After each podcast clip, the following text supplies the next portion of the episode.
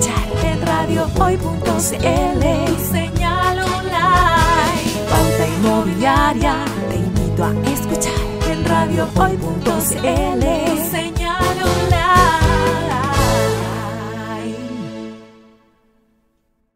Hola, hola, ¿qué tal? ¿Cómo están ustedes? Muy bienvenido a un programa especial en que se ha unido Pauta Inmobiliaria con el programa Hablemos de Copropiedad para conversar con una importantísima eh, persona que está relacionado con el sector de la economía. No es primera vez que tengo la grava de conversar con ella.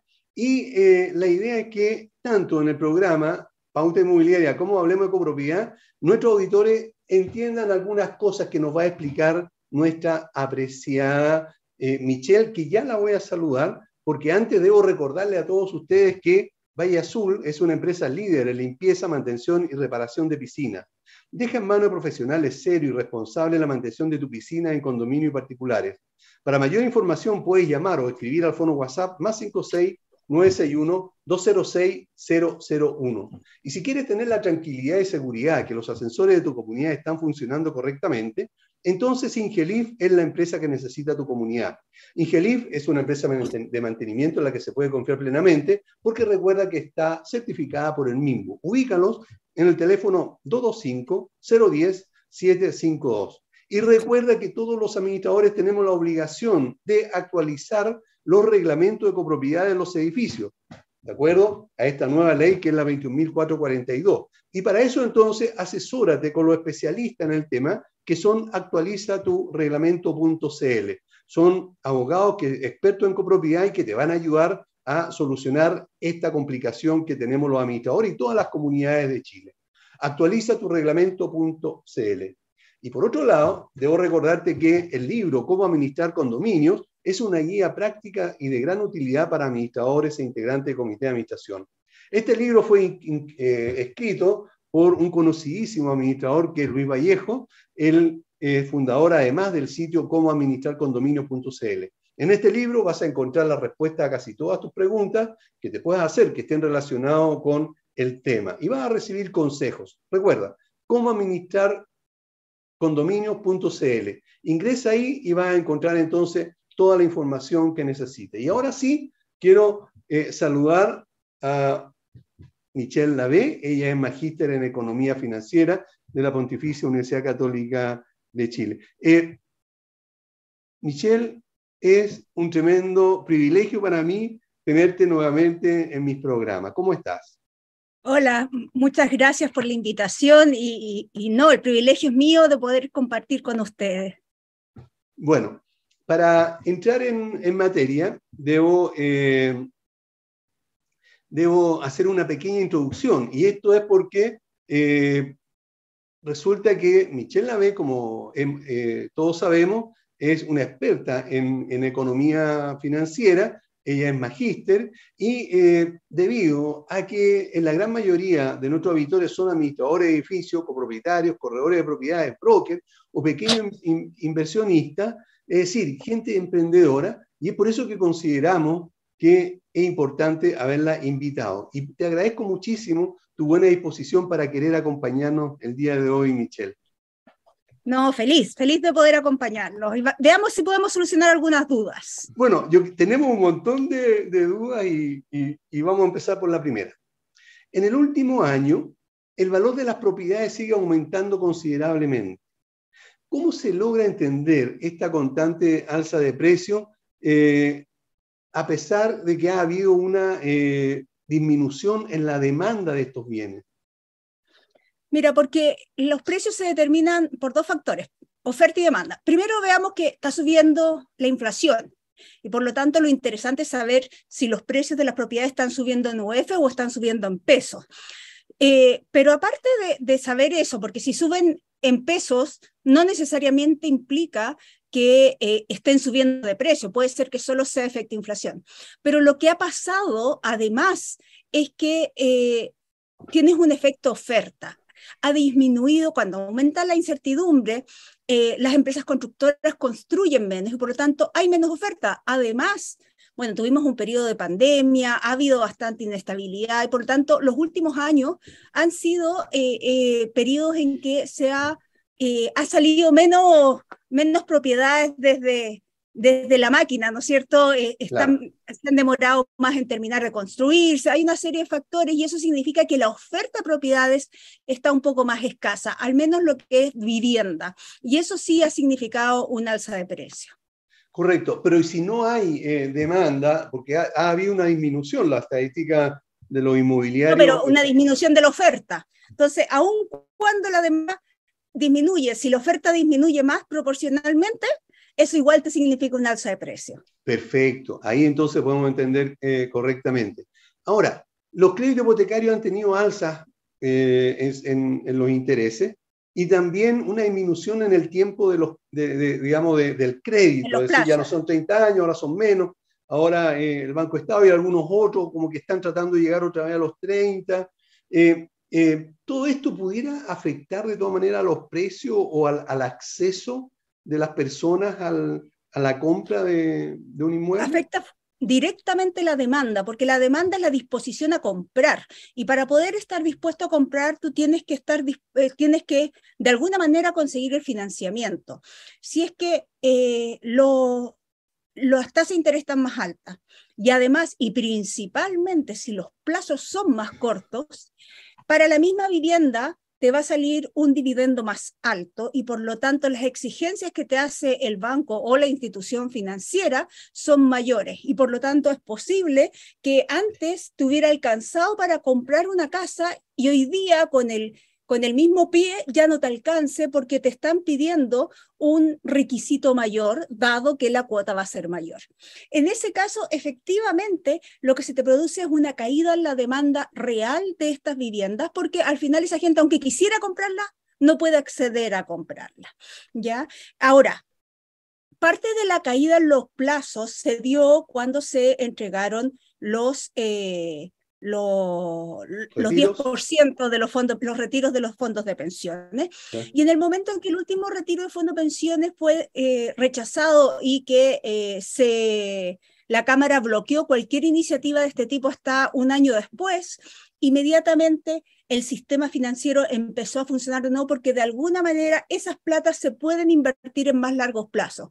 Cuando tú como administrador de fondos no sabes cuándo te van a pedir la plata de vuelta, no lo puedes invertir en el largo plazo, tienes que invertirlo en el corto plazo.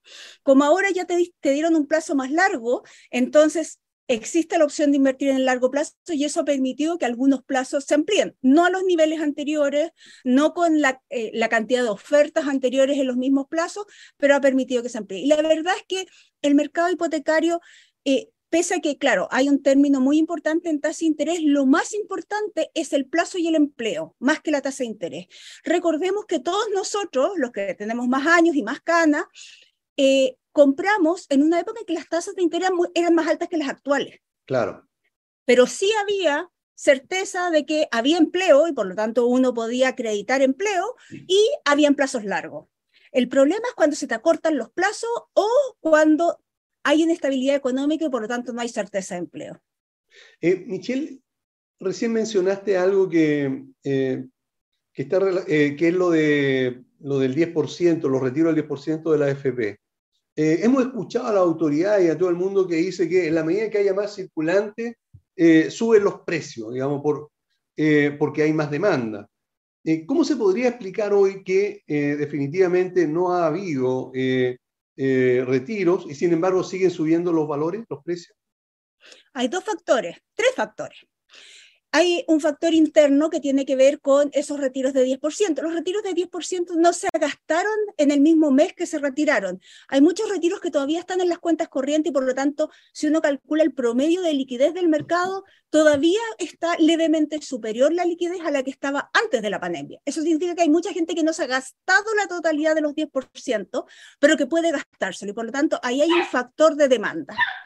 El segundo factor de demanda es que... Eh, o sea, el segundo factor al alza es que hay mucha inestabilidad en el país y el tipo de cambio que estaba en 650 pesos al principio, estamos hablando antes de la pandemia, antes del 18 de octubre, pasó a niveles alrededor de 800 pesos y ahora están 900 pesos. Esa alza en el tipo de cambio afecta los precios de todos los bienes transables de la economía y por lo tanto sube también su precio.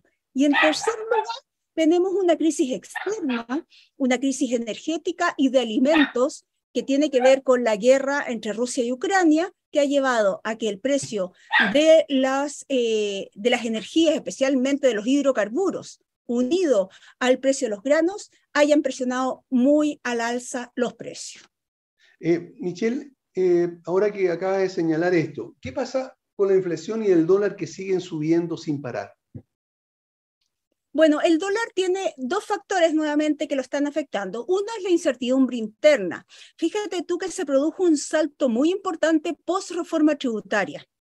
Teníamos el tipo de cambio que se había estabilizado entre 750 y 800 pesos y se anuncia la reforma tributaria y se saltó 100 pesos de un día para otro. ¿Por qué pasa eso?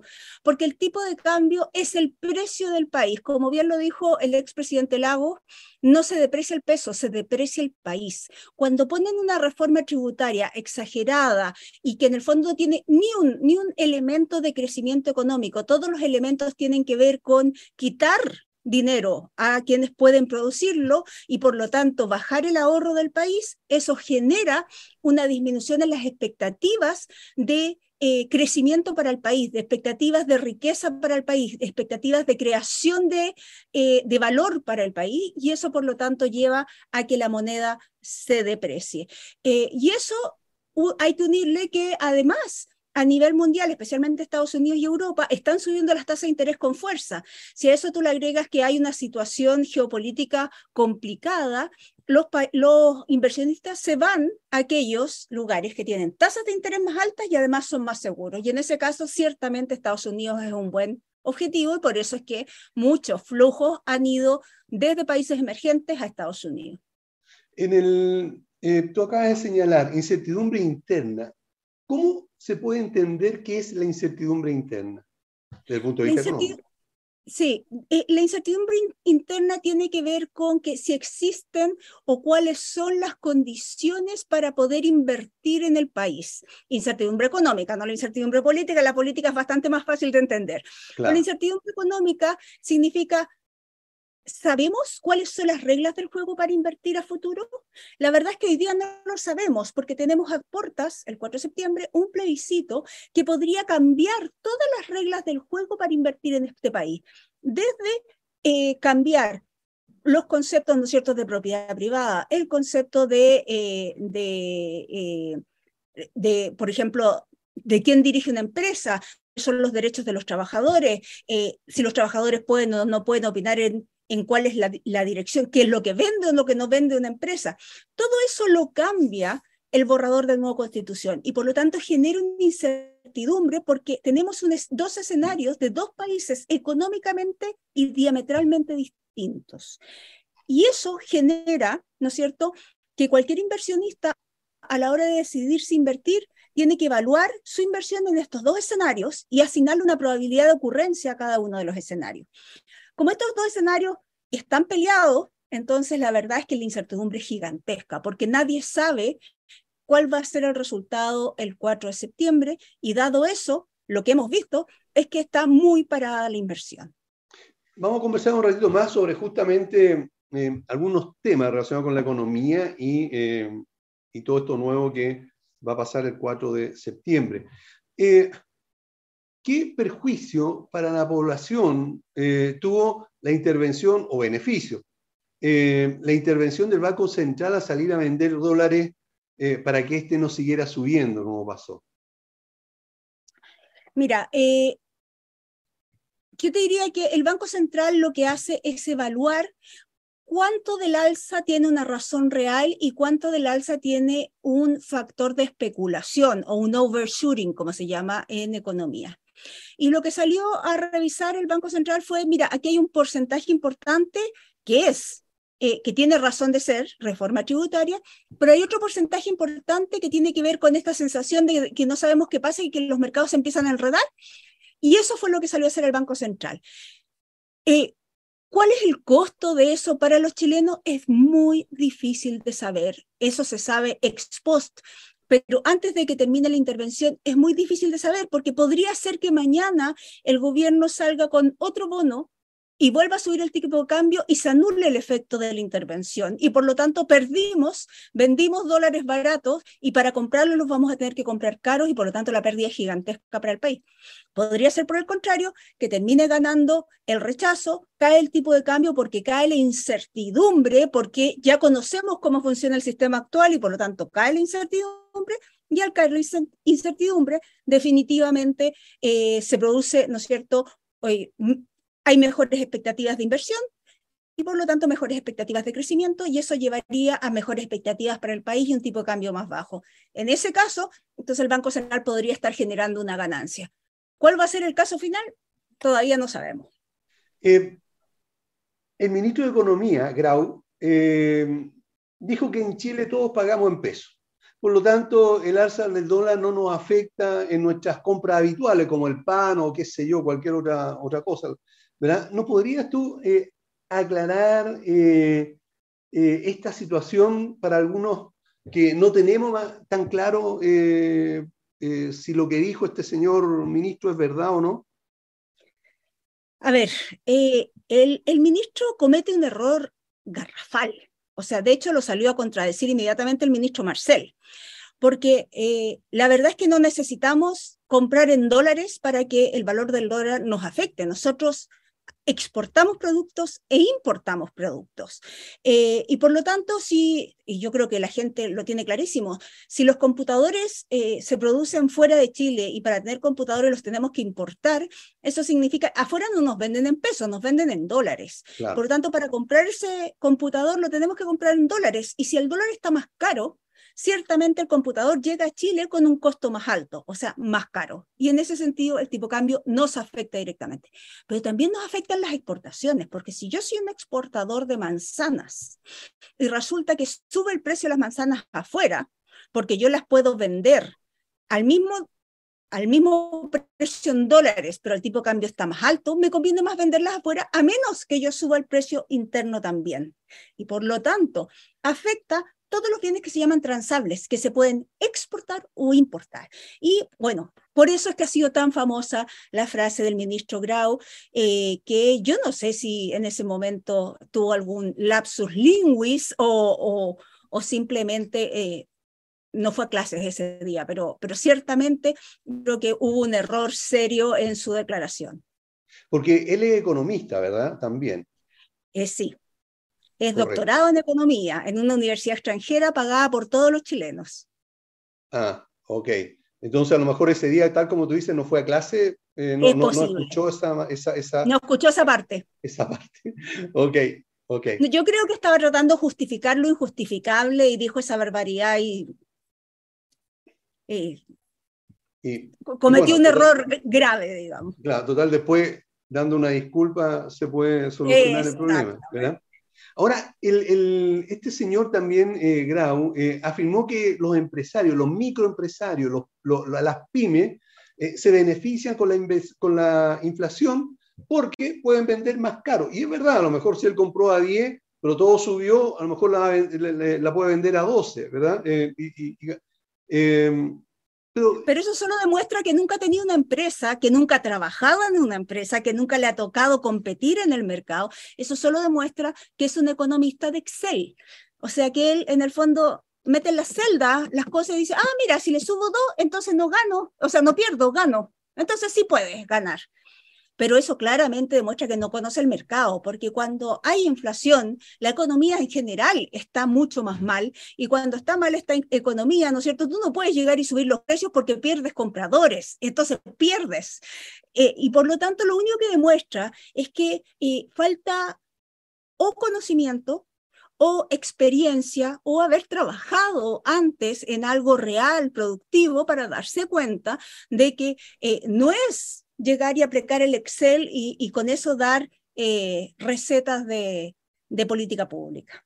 Porque eh, salieron, eh, incluso gremios, ¿verdad? Eh, salieron a refutar los dichos, incluso a increparlos, leí por ahí en las redes sociales, con esta situación porque muchos, muchas pymes, muchos microempresarios se sintieron ofendidos con lo que decían. Y ahí ponían ejemplos importantes. Ahora, esto mismo incluso creo yo que se traslada hacia nuestro rubro que está relacionado con el sector inmobiliario. hay transacciones, digamos, hay eh, elementos que se compran en dólares, ¿verdad? Y por lo tanto, también aquí subiría, eh, subirían los productos, por lo tanto, subirían eh, las propiedades. ¿Sí o estoy equivocado? Ah, estás absolutamente en lo correcto, y eso es lo que te demuestra el quehacer de todos los días, ¿no es cierto? Tú no necesitas ir a, una, a ser economista para darte cuenta que cuando te sube el costo de los insumos, al final tú vas a tener que traspasarlo al mercado y para evitar que ese traspaso al mercado termine, ¿no es cierto?, con menor demanda en general, terminas bajando los márgenes para tratar de vender lo mismo o más. Y por lo tanto, no existe esto de que se gane con la inflación. Como le dijo, nuevamente tuvo que salir Marcela Clara y decir, nadie gana con la inflación, la inflación es mala por todos lados. Oye, eh, Michelle, eh, no sé si será a título de pelambre o no lo que te voy a comentar o te voy a preguntar, pero a propósito de Marcel, durante toda mi vida, mis papás fueron comerciantes cuando yo era muy niño, y ese regalo, ¿viste? suben hasta lo, déjalo, suben, suben, ¿verdad? Mira, mira qué bonito. ¿Cómo se llama? Se llama Pedro. Pedro, ah, ok. Oye, eh, hasta la comida de Pedro sube, ¿verdad? Lo... sube mucho la comida de Pedro. Ah, correcto, ¿viste? Ok.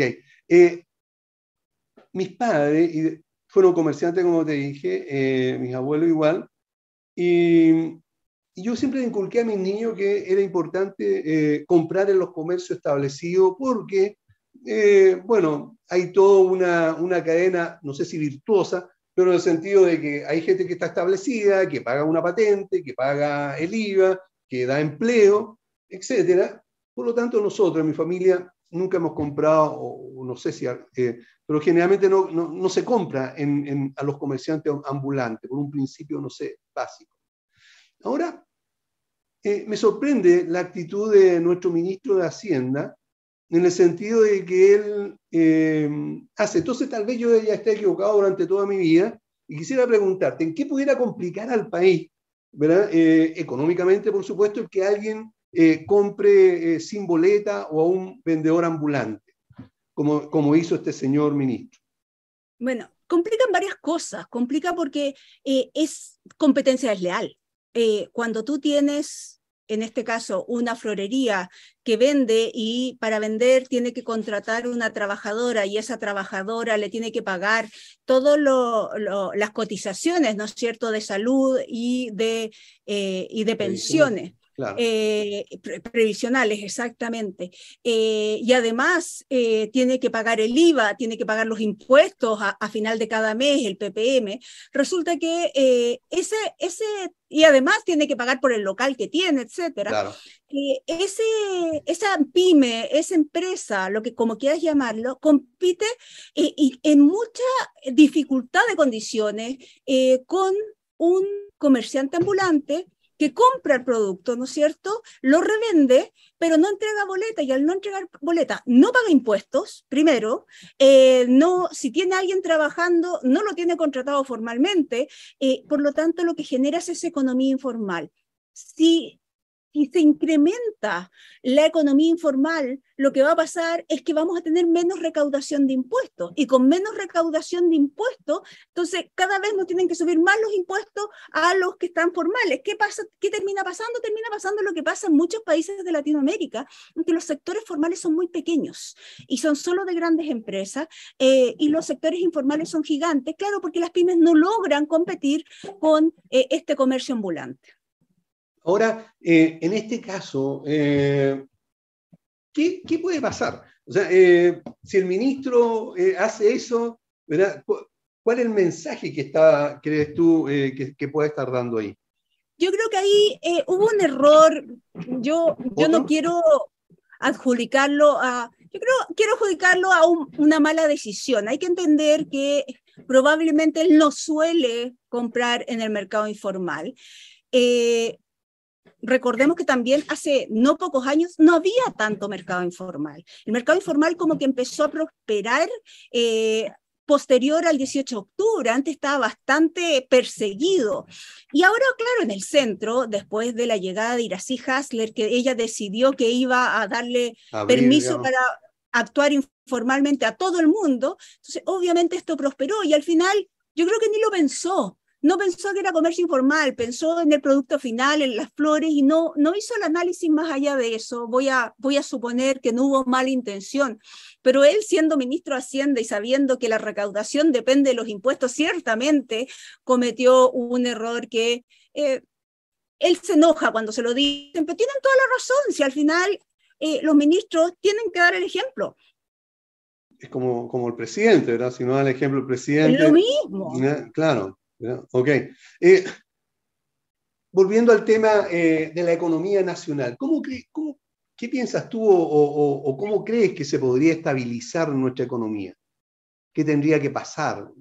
¿Qué tendría que pasar? Yo creo que hay varias cosas que tienen que pasar. Por un lado, necesitamos eliminar la incertidumbre, la incertidumbre interna. Mientras no sepamos cuál va a ser el sistema económico que nos va a regir durante los próximos años, no va a haber inversión, no va a haber crecimiento, no va a haber creación de empleo. Lo que se produce es como el vuelito de lo que venía de atrás, pero no va a haber más eh, creación de empleos nuevos, no va a haber inversión nueva, lo que se produce es este CAPEX, esta, esta cosa cuando tiene que seguir, ¿no es cierto? En el negocio uno tiene que pintar para que, para que el negocio funcione, porque si no nadie entra, pero no va a invertir en, un nuevo, en una nueva tienda. Eso es un poco la diferencia entre esta inversión que se está dando, que es la de pintar la tienda, pero la que no se está dando, que es abrir una nueva tienda. Eh, entonces, lo primero es aclarar cuáles van a ser las reglas del juego. ¿Cuál es la tasa de, eh, impuestos que me van a cobrar? Eh, ¿Qué impuestos me van a cobrar? Eh, ¿Va a haber propiedad privada o no va a haber propiedad privada? O si es que hay propiedad privada con precios justos en caso de que me expropien. Eso es sumamente Te voy a preguntar sobre eso. y por lo tanto, una vez que se establece eso, lo segundo que tiene que haber es tienen que generarse los incentivos para que exista inversión. En Chile se generaron todos los incentivos para que no haya inversión. La segunda, el, Chile venía creciendo una tasa entre 4 y 5% antes del el segundo mandato de Michelle Bachelet. En el segundo mandato de Michelle Bachelet se generó una reforma tributaria que subió los impuestos eh, desde alrededor de 20% a 27,5%.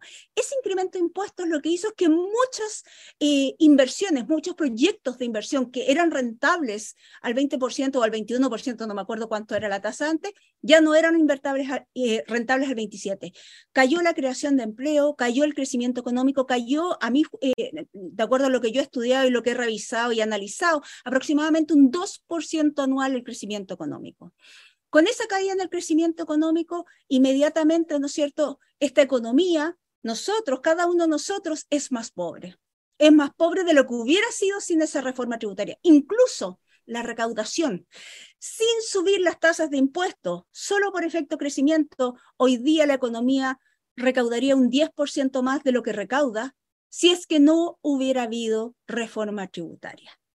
Ese es el efecto que producen las reformas tributarias cuando se le carga la mano al ahorro privado y por lo tanto lo que hace es coartar la inversión. Está muy bien las reformas tributarias que tienen por objetivo eliminar las subvenciones, todas estas, estas salidas raras, ¿no es cierto?, para igualar la cancha. Pero cuando tú lo que haces es ahuyentar el ahorro y por lo tanto ahuyentar la inversión, lo que haces es ahuyentar el crecimiento y llamar a la pobreza. Eso es lo que está pasando. Entonces necesitamos sacar esta reforma tributaria que es malísima de la esfera, eliminarla, retirarla. Necesitamos saber finalmente qué es lo que va a pasar con nuestra economía, cuáles van a ser las reglas del juego. Y en tercer lugar, a mi juicio, hay que bajar los impuestos. Ok, estamos con Michelle Lae, ella es magíster en Economía Financiera de la Pontificia Universidad Católica. Vamos a una pausa y volvemos inmediatamente. No se vayan. No te vayas. Volvemos después de una breve pausa comercial. Disfruta en la sintonía de la hora. Personaliza tus ideas con Estampados MG, una excelente alternativa para estampados de poleras, tazones, cojines, delantales y mucho más. Especializados en personalizar recuerdos para todos los fanáticos del fútbol y clubes de fans. Encuéntranos en Facebook y Twitter como arroba estampadosmg. Despachos a todo Chile. La mejor opción de precio y calidad la encuentras en Estampados MG. Estudio Jurídico Global Use. Especialistas en Derecho Laboral, Civil y de Familia. Contamos con una vasta experiencia en temas relacionados con el derecho del trabajo. Autodespidos, fuero maternal, despidos injustificados. En Global Use tenemos la solución. Que los problemas no te quiten el sueño. Protege a tu familia de los imponderables de la vida. Tenemos la solución concreta al precio justo. Para mayor información, escríbenos al correo contacto arroba globaluse.cl. Estudio Jurídico Global Use. Estamos al servicio de la gente.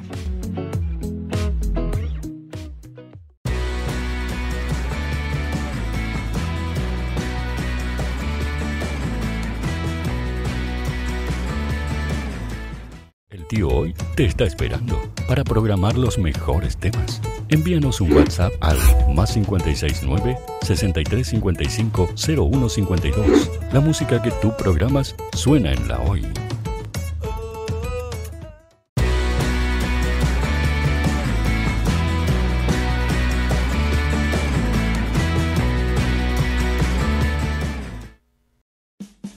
Vota en las diferentes categorías de nuestro ranking. Tú eliges los temazos de la semana en la hoy.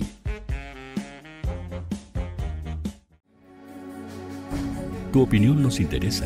Escríbenos al mail radio o visita nuestras redes sociales. Somos La Hoy, la radio oficial de la fanaticada mundial.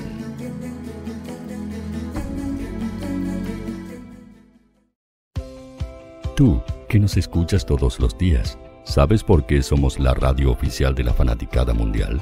Si no lo sabes, sube el volumen. Hola tío, aquí Andrew de Argentina. Hola tío, hoy soy Deb. Saludos desde España. Radio Hoy es mi radio. Hola, mi nombre es Eric y los estoy escuchando desde La Habana, Cuba. Hola tío, hoy es un placer estar escuchando a Najo. Os mando un saludo desde Brasil, o como decimos por aquí, un abrazo muy fuerte. Chao, chao. Hola tío, soy Ángela y soy de Puerto Rico. Hola tío, aquí una peruana desde Italia, en sintonía de la radio de la fanaticada mundial con Radio Hoy y el tío Hoy, por supuesto. Hola tío, Hoy soy Alexa de México, tengo 8 años. Hola tío, ¿cómo estás? Te saluda Mónica Osuna desde Paraguay. Hello tío Hoy, we're streaming from the United States. And we thank you for doing this special stream. La radio hoy soy Laxane y los escucho desde Nicaragua. Hola tío, soy Majo de Bolivia. Hola Radio Hoy Chile, muchos saludos desde Honduras. Hola tío, te saluda Eric desde Ecuador. Hola, soy Mabel de Buenos Aires. Radio Hoy te escucha. Hola, buenas tardes. Saludos desde Venezuela. Hola Radio Hoy, les saluda Germayori Mancía desde Guatemala. Hola amigos de Radio Hoy. Tío Hoy, tío Hoy, tío Hoy. Para Chile, América y el mundo, Radio Hoy, la radio oficial de la fanaticada mundial. Hola, estoy buscando, sí, a ti te estoy buscando. Quiero que tú seas parte de Radio Hoy, la radio oficial de la fanaticada mundial. ¿Y cómo hacerlo? Fácil, muy sencillo. Envíame un correo a radio arroba con tu idea o con tu proyecto de programa y conversemos, hablemos. Porque aquí en Radio Hoy, la radio digital más importante de Chile, queremos que tú seas parte de esta inmensa familia de la fanaticada mundial. Recuerda, envíanos un correo y conversemos. Somos Radio Hoy, la radio oficial de la fanaticada mundial.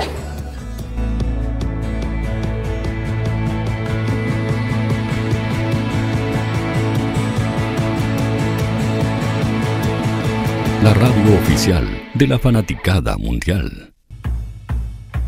El área deportiva de la Hoy está todos los fines de semana reporteando, transmitiendo y llevándote la emoción del fútbol. Hoy Deportes, con el fútbol nacional e internacional, campeonato chileno, primera B y fútbol femenino. Sintonízanos sábados y domingos por www.hoydeportes.cl y todas nuestras redes sociales. Porque somos la, pasión que desborda sus sentidos.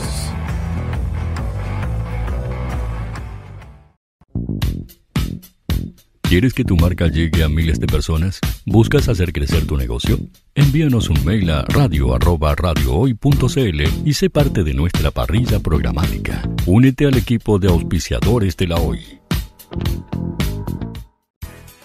Radio Hoy es una empresa Hoy Comunicaciones. Visítanos en www.hoycomunicaciones.cl.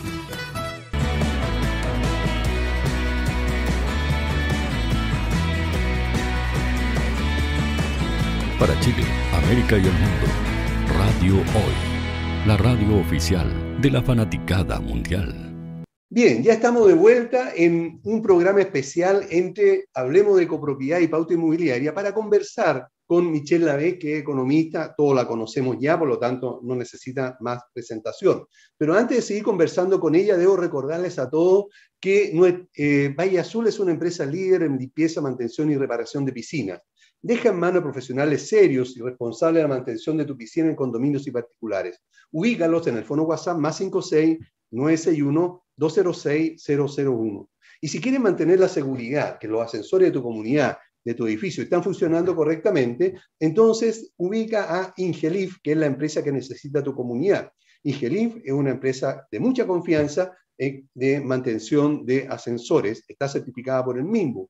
Ubícalos en el 225-010-752. Y recuerda que tenemos que actualizar obligatoriamente los reglamentos de copropiedad de las más de 50.000 comunidades que existen hoy en nuestro país. Por lo tanto, para hacerlo, ubica o ingresa a actualizaturreglamento.cl. Ahí hay abogados expertos en copropiedad que te van a ayudar a solucionar este complicado problema. Actualiza tu reglamento y recuerda que cómo administrar condominio es una guía práctica y de gran utilidad para los administradores y comités de administración para que entonces puedas tú saber cómo hacerlo. Ingresa a www.comoadministrarcondominio.cl y ahí entonces te vas a encontrar con muchísima información que te puede ayudar. Bueno, eh, Michelle, en relación a lo que propone eh, la nueva constitución y desde el punto de vista de la economía, ¿Qué diferencia puede haber entre un valor comercial y el precio justo eh, o justo valor, como eh, en las expropiaciones, como es lo que pretende, digamos, eh, esta nueva constitución? Pese a que los que están a favor del apruebo han tratado de instalar en todos los medios de que el precio justo o justo valor o justo precio, que es lo que dice exactamente, es lo mismo que lo que tiene hoy día la Constitución, que es en el fondo eh, el, eh, el, el, valor de mercado. Eh, la verdad es que no es lo mismo. Y no es lo mismo y ya en dos o tres ocasiones a, a los mismos ministros se les ha salido, ¿no es cierto?, eh, sin querer, que el precio justo es lo que ellos consideran que es justo desde el punto de vista de justicia eh, y no necesariamente el valor de mercado. Tal es el caso de lo que dijeron que era el precio justo del gas, que es un valor que ellos pusieron sobre la mesa que no viene de ninguna parte, digamos, y ellos dijeron, este es el precio justo y no el precio. Eh, extraer gas desde afuera, que es lo que la mayor parte del gas que se ocupa en Chile viene importado desde afuera, tiene un valor que es un precio para importación y es bien claro, no, no hay mucho que hacer al respecto. Y, por lo tanto ellos asumen que el valor que ellos creen eh, es el precio justo. Si fuera por eso, eh, el precio del alimento también tendría un precio justo que es cero, porque todos deberían comer gratis, ¿no es cierto? No, eso, el precio justo no es el valor de mercado. Y el gran problema es que en la nueva constitución sí te expropian y ojo, que existen ya, la nueva constitución da la razón para la expropiación, porque dice que todos los terrenos que son que tienen, ¿no es cierto?, eh, valor indígena o de pueblos originarios, es expropiable porque se le puede entregar a sus antiguos dueños. Entonces, al final, todas las propiedades de todo Chile, porque todo Chile era de algún pueblo originario, eh, entonces todas las propiedades son expropiables. Entonces, ya no necesitas la razón para expropiar, la razón está clarísima entregarla a sus originales dueños de acuerdo a la nueva constitución. Pero lo segundo es que te dice dos cosas, te dice, te va a pagar el justo valor o justo precio y no el valor de mercado. Y puede ser, tal como lo dijo el ministro eh, Jackson, ¿no es cierto? Puede que en un momento no tenga nada que ver con el valor de mercado. Imagínate que a mí me decían expropiar mi casa donde yo vivo. Eh, y me dicen, te vamos a pagar el justo precio.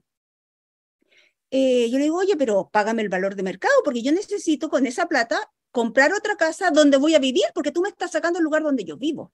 No, yo te voy a pagar el justo precio porque esta propiedad mm, eh, en algún momento de la historia era de un pueblo originario y el justo precio es mucho menor. Mm, ¿Qué pasa? Me dejan sin casa y además me dejan sin la plata necesaria para comprar la casa. Pero hay un tercer factor, que no me dicen que me lo van a pagar al contado. Además. Ni en efectivo. Lo único que dicen es que se paga antes. ¿Está bien? pero te, me pueden pagar en un bono a 30 años como se realizaron las expropiaciones previamente. Chile ya conoce ese caso eh, que eh, eh, cuando se hizo la reforma agraria, muchas de las expropiaciones se pagaron en bonos de la República a 30 años que valían en el mismo momento que se emitían, valían cero. Oh. Y por lo tanto, la verdad es que me están pagando cero, porque no me lo están pagando en billetes y monedas y me lo están pagando más encima 30 años. O sea, ¿quién va a querer un documento de una cosa que no existe? Entonces, eso lo que significa es que no hay, eh, no hay derecho de propiedad real. Supongan ustedes que ustedes son dueños de una pyme que produce pan, de una panadería. Bueno, ellos podrían considerar que el pan es un alimento básico para la existencia y por lo tanto hay que expropiarlo porque ustedes venden el pan a un precio que no corresponde. Ustedes le dirían, oye, pero si la harina subió porque resulta que Rusia invadió Ucrania y Ucrania y Rusia son los dos mayores productores de trigo en el mundo y por lo tanto la harina subió el precio. Pero no es el precio justo. Como no es el precio justo, yo te voy a expropiar y por lo tanto tengo todas las razones para expropiarte. O, no sé, existen millones de razones para expropiar. Ni las casas, ni las pymes, ni las empresas tienen seguridad de que en el fondo van a poder conservar el valor de su inversión. ¿Quién va a invertir en una casa, en una pyme, en una propiedad? Si yo no sé si me la pueden quitar, o sea, me la pueden quitar, pero si me la van a quitar, y además, ¿cuánto me van a pagar por eso? Nadie. Y eso es lo que pasa. Sí, por favor. eso es lo que pasa en los países, por ejemplo, como Venezuela, en que como no hay derecho a propiedad, porque la pueden expropiar en cualquier momento, no hay comercio de, nadie invierte, el único que invierte es el Estado, invierte poco invierte mal, entonces se, se muere el sistema económico. Recién eh, tú señalabas eh, justamente la, la, propiedad, la casa, digamos que es como lo más importante para uno, o no sé, como lo más, el sueño que tiene o, o la ambición. Eh, en, la Constitución eh, también, y aquí te pido que, ¿cómo, lo entiendes tú como economista, eh, se pueda cambiar eh, el concepto de el derecho a propiedad por el derecho a casa digna? ¿Cuál es la diferencia, desde el punto de vista económico o de la economía, entre ambos conceptos? Bueno, lo primero es que no existe el derecho a propiedad y por lo tanto la casa propia siempre está expuesta a ser expropiable a un precio que es el precio justo y que me lo pueden pagar cuando quieran. Eso es lo primero, ¿ya? Pero además, el hecho de que eh, la Constitución asegure la vivienda digna y no la vivienda propia, lo que indica, y ellos lo han dicho claramente, es que quieren cambiar el paradigma hacia el arriendo. Pero lo que no entienden, porque claramente nunca han optado con esfuerzo a su casa propia, es que las personas cuando arriendan o arriendan o compran, pero no pueden arrendar y además ahorrar para comprar la casa propia. porque lo que hace la gente es ahorrar, ¿no es cierto? Y dar un, dar un pie y con ese pie o ahorrar para el subsidio de la vivienda y con eso, ¿no es cierto? Dejar de pagar el arriendo y empezar a pagar el dividendo. Pero la gente no tiene capacidad para pagar dividendo y arriendo y por lo tanto, por lo tanto, cuando el Estado deja de entregar el subsidio para la vivienda propia y empiezan a arrendar propiedades, en el fondo le quita la capacidad a las personas que no pueden pagar el pie para tener acceso a su casa propia. Le quitan el acceso a la propiedad porque la persona no es capaz de pagar un dividendo y además, perdón, pagar un arriendo y además ahorrar. En el fondo, tú para poder comprar tu casa propia o te ayudan con el pie, que es el subsidio de la vivienda, que es lo que tenemos hoy día, claro. o, ¿no es cierto? O tienes que juntar todo el pie. Pero si tú no tienes la capacidad de juntar el doble de un arriendo, que es lo que guardas para tu casa propia, y además pagar el arriendo, estás perdido. Con, con solo el arriendo la gente no logra comprar su casa propia. Y por lo tanto, para todos los efectos reales, no es que te vayan a quitar tu casa propia, aunque lo pueden hacer a través de la expropiación, sino que te quitan la posibilidad de acceder a una casa propia porque ahora lo que va a ofrecer el Estado no es subsidio, sino que es arriendo. Arriendo, ok. ¿Hay algún cálculo aproximado eh, que eh, en cuanto a lo que significaría implementar la nueva constitución si gana el apruebo? Sí, hay un, economistas de, transversales de, de todas las tendencias eh, de centro, de izquierda democrática, si la quieres decir, hacia la derecha, que hicieron un cálculo que va entre un 8% del PIB y un 14% del PIB. Eso costaría implementar la nueva constitución.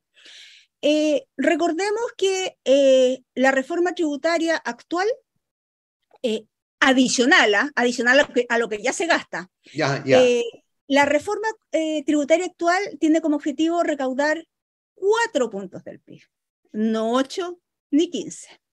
Y además recordemos que en general los gobiernos son ineficientes y uno podría decir que por lo bajo es como cuando uno se hace la casa, ¿no es cierto? Uno tiene un presupuesto, mi presupuesto dice entre 8 y 15, pero la verdad es que seguro que sale un 50% más que eso.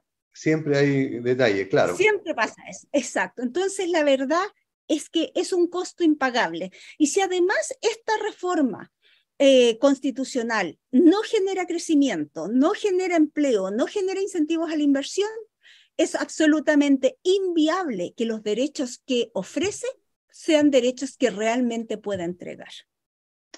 Y yo creo que lo más claro es lo que dijo hoy día Isaguirre, solo que se equivocó en el tiempo verbal. Dijo, si alguien está esperando que eh, que en el corto plazo mejore la educación, mejore la salud, mejore las pensiones por la nueva constitución, están absolutamente equivocados. Yo lo que puedo decir es que si alguien está esperando que mejore cualquier cosa con la nueva constitución, están absolutamente equivocados. No porque tengan malas intenciones, sino porque los incentivos están tan mal puestos que lo que va a generar es pobreza, pobreza y pobreza. Wow. Eh, ¿Cómo visualizas tú desde el punto de vista económico, a nuestro país, eh, si gana, económicamente hablando, si gana en la prueba? Pobreza. Eso visualizo. Visualizo un país que no es que de un día para otro, porque acuérdate que van a salir los agoreros de, diciendo que sí, los del rechazo, si llegara a salir, ganar a la prueba, dijeron que esto iba a colapsar y han pasado seis meses y no ha pasado nada. No, si las cosas no, no, no, esto no es un terremoto en términos de que se cae la estructura en un 2x3. Esto es un edificio que se dejó abandonado y que durante el primer año permanece más o menos bien, segundo año se le empieza a descascarar un poquitito, pero no se nota tanto, pero como no se vuelve a repintar, no se limpia, no se saca la basura, al cabo de 10 años no mm. existe el edificio. Eso es lo que va a pasar con nuestra economía. Y en el caso, la misma pregunta, para el rechazo, ¿cómo visualizas tú eh, la economía de nuestro país si llegara a ganar el rechazo? Mira, dado que se está llegando, primero, si gana el rechazo, permanece el Senado. Esa es la primera. Si permanece el Senado, tenemos una entidad política que es bastante seria y ha sido bastante seria en general en el pasado y que por lo tanto y reconoce la la necesidad de generar los incentivos necesarios para que haya crecimiento. Dado eso, yo te podría decir, no te puedo asegurar, mira, va a ser esplendoroso. No, yo creo que vamos a tener tiempos muy difíciles, pero sí te puedo asegurar que ese edificio que no lo barrieron más, que no le sacaron la basura, sí lo van a barrer y le van a sacar la basura y ojalá lo alcancen a pintar también. No sé si va a alcanzar a que construyamos muchos edificios al lado. Va a depender de cuáles son los cambios constitucionales que se hacen. Pero si logramos los acuerdos necesarios, en el mediano o en el largo plazo vamos a tener una ciudad con estos edificios de a poco surgiendo. No van a ser rápido, va a costar, porque se ha generado mucha incertidumbre, porque la gente dejó de confiar en este país, porque se ha ido mucha gente, ha habido una fuga de cerebros gigantesca, pero en la medida que vaya pasando el tiempo y se vaya viendo que es un país vivible, entonces vamos a seguir pudiendo construir.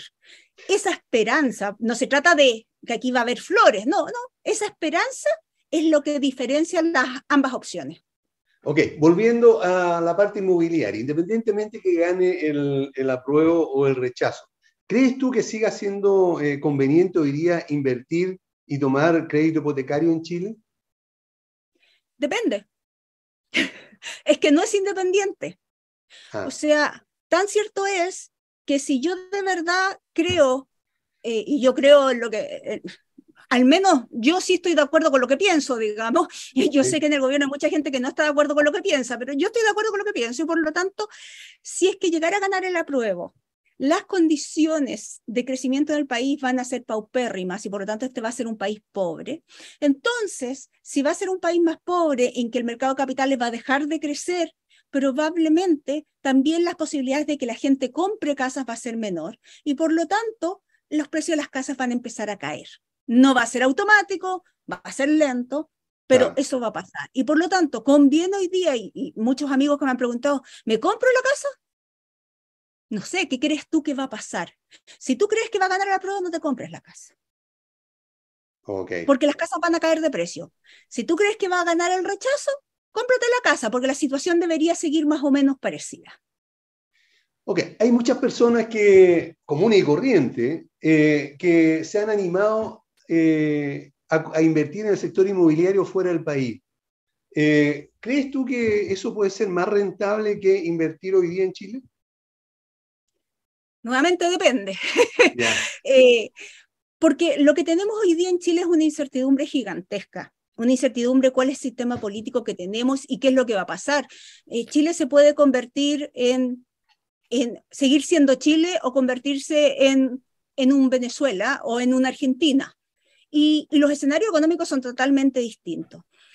Eh, pero lo que sí te puedo decir es que, por ejemplo, mercados donde la libertad es eh, un valor esencial y no se pone en juego ni con leyes ni con eh, constituciones, eh, son países donde ciertamente la propiedad siempre va a ser una buena inversión. Ok. Bueno, Michelle, muchísimas gracias por habernos acompañado el día de hoy. Nos sacaste de un montón de dudas y nos aclaraste también desde el punto de vista de la economía sobre situaciones que podemos vernos enfrentados en poco tiempo, en menos de un mes. Así que eh, te agradezco como. ¿Me dejas decir unas últimas palabras? Sí, por favor. Para aquellos que todavía tienen la duda de qué hacer el 4 de septiembre, porque mucha gente con mucha esperanza votó, eh, votó para una nueva constitución por las razones que sea, pero que quería una nueva constitución. Yo solo le puedo decir a esa gente que lamentablemente eh, lo que hace esta esta, este proyecto, este borrador de constitución, es al eliminar la propiedad privada, lo que se elimina es la libertad. Eh, Friedman decía que no hay libertad política sin libertad económica, y eso tiene toda la razón de ser, porque cuando yo, el lugar donde viven mis hijos, mi casa, eh, depende de que yo no hable mal del gobierno ni opine contra el gobierno. Cuando yo compro el pan a una institución o una empresa del Estado que, eh, que también me está vigilando de que yo hable mal o bien de ellos, eh, cuando yo no, no tengo casa propia para vender en caso de emergencia y por lo tanto dependo de lo que el gobierno decida si me va a prestar o no la plata para la salud, bueno, en ese caso yo, dado que depende del gobierno, tengo que guardar silencio. Y esa es la razón por la que países como nuestros vecinos, que uno dice, si de verdad, mucha gente me ha dicho, oye, pero si de verdad están tan disconformes, ¿por qué no se levantan contra el gobierno?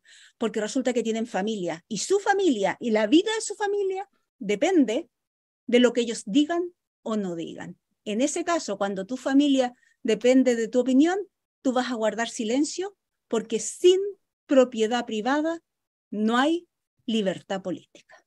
Ok. Muchísimas gracias, Michelle Lave, por haber estado con nosotros. Gracias también a cada uno de ustedes por haber estado en este especial de la Unión del programa Hablemos de Copropiedad y Pauta Inmobiliaria. Nos vemos, como siempre, en los horarios establecidos para cada uno de nuestros programas. Que estén todos muy bien. Nos vemos. Chao.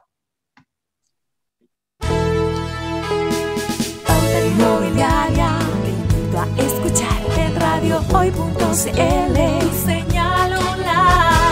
Pauta Inmobiliaria, te invito a escuchar en radiohoy.cl. Señal